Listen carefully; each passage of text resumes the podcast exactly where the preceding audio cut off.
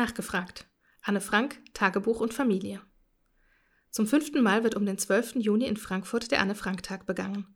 In diesem Jahr steht der Tag unter dem Motto Familie. Anne Frank schreibt ab ihrem 13. Geburtstag, zu dem sie das Tagebuch geschenkt bekommen hat, unentwegt ihre Gedanken und Gefühle auf. Unzählige Themen finden sich in den circa 200 Tagebucheinträgen.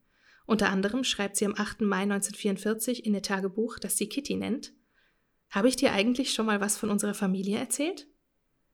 Wir haben mit der Bildungsreferentin und Anne Frank-Expertin Celine Wendelgass zu diesem Thema gesprochen.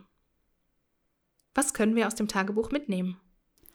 Ich finde es wichtig, dass ähm, wir bei allem, was wir mit Anne Frank und dem Tagebuch verbinden, immer daran denken, dass das Tagebuch erstmal eine zeithistorische Quelle ist. Ein Tagebuch von einer Jugendlichen, die ihre Gedanken und Gefühle aufgeschrieben hat, sie zwar auch redigiert hat, äh, mit dem Gedanken auch tatsächlich das Tagebuch als Roman zum Hinterhaus äh, oder das Hinterhaus ähm, zu veröffentlichen, was ihr Vater dann ja auch umgesetzt hat und dass wir trotzdem dabei bleiben, ähm, das Tagebuch als ein Dokument zu sehen, als ein, ein Tagebuch von einem Mädchen, das in einer sehr bestimmten Zeit, nämlich dem Nationalsozialismus, im Versteck in den Niederlanden ähm, ihre Gedanken, Gefühle in einer Situation aufgeschrieben hat.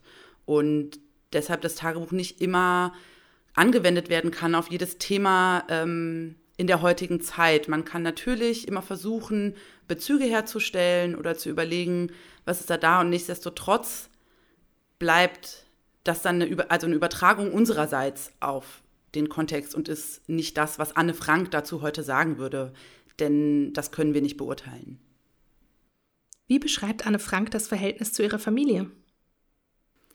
Ähm, das Spannende am Tagebuch finde ich immer wieder ist, die Ambivalenzen zu sehen, also sich genauer anzugucken oder verschiedene Tagebucheinträge auch zu nehmen, wo Anne Frank sehr unterschiedlich über jedes einzelne Familienmitglied oder auch über die anderen Versteckten quasi spricht. Also auch da wieder der Punkt, dass das Tagebuch eben ein Zeitdokument ist, wo, also ein Dokument ist, wo Anne Frank ihre Gefühle niedergeschrieben hat und es gibt Tage, an denen sie ihren Vater als den liebsten Pim, äh, das war der Spitzname für ihn bezeichnet, und Tage, an denen sie, an denen sie total wütend auf ihn ist oder so ähnlich verhält sich es auch mit Margot, äh, die ihre liebste und beste Schwester sein kann und wenige Tage, Wochen später sie ganz auch tatsächlich böse Wörter über sie in, ins Tagebuch schreibt äh, und darüber redet. Genauso verhält sich es aber auch zum Peter, den sie, glaube ich, zu Beginn als langen Lulatsch, von dem nicht viel zu erwarten sei, beschreibt, während sie an einem anderen Tag darüber schreibt, dass sie ab jetzt nur noch für Peter lebt. Also das ist, glaube ich, das Spannende im Tagebuch zu beobachten, auch einfach zu sehen, dass die Beziehungen zu den Personen sehr, sehr unterschiedlich sein können und ähm, es nicht um eine konkrete Beurteilung der Person, also dass wir aus dem Tagebuch keine konkreten Beurteilungen der einzelnen Personen ableiten können, sondern tagesaktuelle Gefühle quasi in, in den Situationen und eben große unterschiedliche Emotionen in Bezug auf die Person, was bei Familien ja sehr häufig der Fall ist. Und wenn man sich, oder wenn wir uns das Ganze nochmal überlegen, in dieser konkreten Situation, im Versteck, auf sehr engem Raum, tagtäglich äh, miteinander dort zu sein, sind auch gerade diese unterschiedlichen ähm, Beschreibungen oder Emotionen den Personen gegenüber nicht sonderlich verwunderlich. Otto Frank hat als einziger der Versteckten die Lager überlebt, hat das Tagebuch seiner Tochter von Mepchis übergeben bekommen und sich nach der Lektüre entschieden, es zu veröffentlichen. Was hat er über das Tagebuch erzählt?